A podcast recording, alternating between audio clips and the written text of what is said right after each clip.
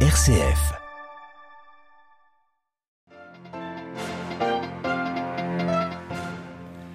Séisme au Proche-Orient, le sud de la Turquie et le nord de la Syrie ont été particulièrement touchés.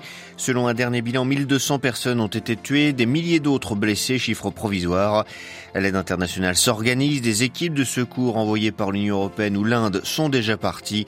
Les églises s'organisent aussi sur place, c'est ce que nous verrons avec Monseigneur Odo, l'évêque chaldéen d'Alep en Syrie. Ouverture ce matin à Hong Kong du procès de 47 militants pro-démocratie. Ils encourent la perpétuité pour avoir enfreint la loi de sécurité nationale chinoise. Une preuve supplémentaire du durcissement de la répression par le pouvoir communiste. Décès hier de l'ancien président pakistanais Pervez Musharraf. Il était arrivé au pouvoir par un coup d'État en 1999 avant de le quitter en 2008. Il avait été condamné à mort pour avoir instauré l'état d'urgence, une peine annulée par la suite. L'écuménisme fut au cœur du voyage apostolique du pape François au Soudan du Sud. Justin Welby, l'archevêque de Canterbury, primat de l'église anglicane, reviendra sur cet aspect, lui qui a été aux côtés du pape ces derniers jours. Radio Vatican, le journal, Xavier Sartre. Bonjour, le Proche-Orient frappé par un séisme d'une magnitude de 7,4 sur l'échelle de Richter cette nuit. L'épicentre se trouve dans le sud de la Turquie, mais les secousses ont été ressenties très fortement en Syrie, où le nombre de morts s'élève selon un dernier bilan à 560. En Turquie, les autorités annoncent pour le moment près d'un millier de morts et plus de 5300 blessés, et ces chiffres devraient hélas augmenter dans les heures qui viennent. Retour sur ce tremblement de terre avec à Istanbul, Céline Pierre Magnani. C'est peu après 4 heures du matin que les habitants de la ville de Karaman-Marash ont été surpris par les secousses. Un séisme de magnitude 7.4 sur l'échelle de Richter, ressenti dans une vaste zone autour de l'épicentre. 6.6 pour la grande ville de Gaziantep, située à la frontière syrienne, avec ses 2 millions d'habitants. L'organisme gouvernemental de gestion des catastrophes, l'AFAD, a déployé ses équipes sur place. Les premières évaluations font état de dégâts considérables. Le pays est en état d'alerte maximale et le ministère de l'Intérieur a appelé au soutien international. Une course contre la montre s'est engagée pour tenter d'extirper les personnes coincées sous les décombres. Des lignes d'assistance aux victimes circulent, notamment sur les réseaux sociaux, mais les conditions météorologiques actuelles sont extrêmement défavorables. La Turquie est traversée par de nombreuses failles sismiques et la population est coutumière de cette réalité. L'histoire récente du pays est rythmée par les tremblements de terre. Le séisme de 1999 dans la région d'Istanbul avait fait plus de 17 000 victimes. Istanbul, Céline Pierre Magnani, Radio Vatican. Dès la nouvelle connue, les propositions d'aide se sont multipliées. L'Union européenne a déjà envoyé des équipes de secouristes en Turquie, équipes venues des Pays-Bas et de Roumanie. La France, l'Italie, l'Allemagne sont prêtes à apporter une aide d'urgence ou de secours. Idem de la part de la Russie et même de l'Ukraine. Du côté de l'Église, le vicaire d'Anatolie et président de Caritas Turquie a annoncé la mobilisation de toutes les organisations chrétiennes du pays. Parmi les bâtiments endommagés ou détruits, la cathédrale du vicariat à Iskenderun, un édifice du 19e siècle, s'est écroulée. La Syrie a elle aussi été touchée et là aussi les églises se mobilisent. Nous avons joint Monseigneur Antoine Odo, l'évêque chaldéen d'Alep. Nous avons eu une très grande peur parce que ça a duré pendant deux, minutes et on ne savait pas quoi faire. finalement, nous nous sommes descendus tous dans la rue pour éviter euh, un risque grave. Voilà notre situation. Mais euh, de partout, on est en, contact pour organiser des aides, pour, pour annoncer des accueils dans, dans des centres, dans des écoles, dans, dans des églises. Voilà. Monseigneur Rodo, joint par Andrea De Angelis de la rédaction italienne. Voilà ce que l'on pouvait dire à propos de ce séisme qui a touché le Proche-Orient cette nuit. Plus au sud, en Cisjordanie, l'armée israélienne a tué cinq Palestiniens ce matin à l'entrée du camp de réfugiés palestiniens d'Akabat Jabbar à Jéricho. Cette intervention a été menée au terme d'une opération de recherche lancée la semaine dernière pour retrouver les suspects d'une fusillade qui a eu lieu dans une colonie israélienne. Les victimes sont des membres du Hamas. La reprise en main par la Chine du territoire de Hong Kong se poursuit. Preuve en est avec l'ouverture ce matin du procès de 47 figures du mouvement démocratique pour subversion. Les détails à Pékin avec Sébastien Lebelzik. Parmi les 47 accusés figurent des militants pro-démocratie de tout premier plan, comme le juriste Benitaille, un professeur d'université très engagé dans le combat pour les libertés. On trouve aussi d'anciens députés. Tous sont accusés de complot en vue de commettre un acte de subversion et ils risquent la prison à vie en vertu de la loi sur la sécurité nationale imposée par Pékin en 2020 et destinée à briser toute dissidence. Alors l'audience s'est ouverte ce matin avec une importante présence policière. Le procès pourrait durer trois mois.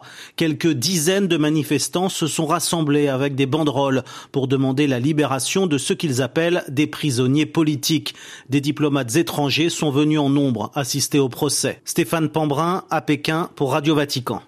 Crise diplomatique entre les États-Unis et la Chine à cause de ballons. Pékin reproche à Washington d'avoir détruit samedi près des côtes de Caroline du Sud un ballon civil et d'avoir ainsi surréagi. Les autorités américaines affirment, elles, avoir abattu un aéronef espion.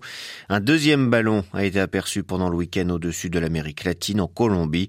Là aussi, le gouvernement chinois affirme qu'il s'agit d'un ballon civil.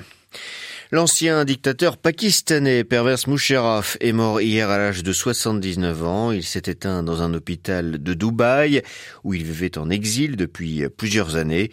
La justice pakistanaise l'avait condamné à mort pour avoir imposé l'état d'urgence en 2007. Il avait quitté le pouvoir l'année suivante après neuf ans passés à la tête de l'État.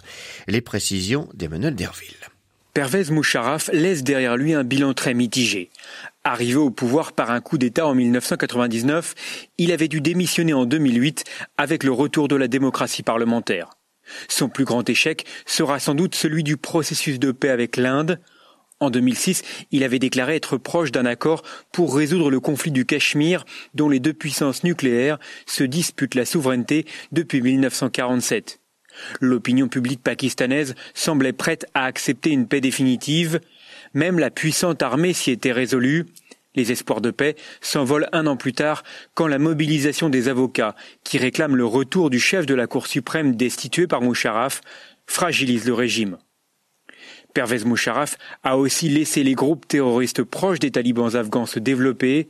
Certains, comme le mouvement des talibans pakistanais, se sont retournés contre Islamabad et continuent leurs attentats. New Delhi, Emmanuel Derville pour Radio Vatican. Arrestation ce matin au Cameroun d'un influent homme d'affaires, Jean-Pierre Amogu Bellinga. Il a été interpellé dans le cadre de l'enquête sur le meurtre récent d'un journaliste enlevé puis tué après avoir été torturé. Martinez Zogo était le directeur général de la radio privée Amplitude FM, animateur vedette d'une émission quotidienne embouteillage dans laquelle il dénonçait régulièrement l'affairisme et la corruption dans le pays. Revenons un instant sur le voyage du pape au Soudan du Sud, présent à ses côtés dans l'avion du retour avec le modérateur de l'Église d'Écosse, l'archevêque de Canterbury, primat de l'Église anglicane, Justin Walby, revient pour Radio Vatican sur cette étape sud-soudanaise, fruit d'un écuménisme concret.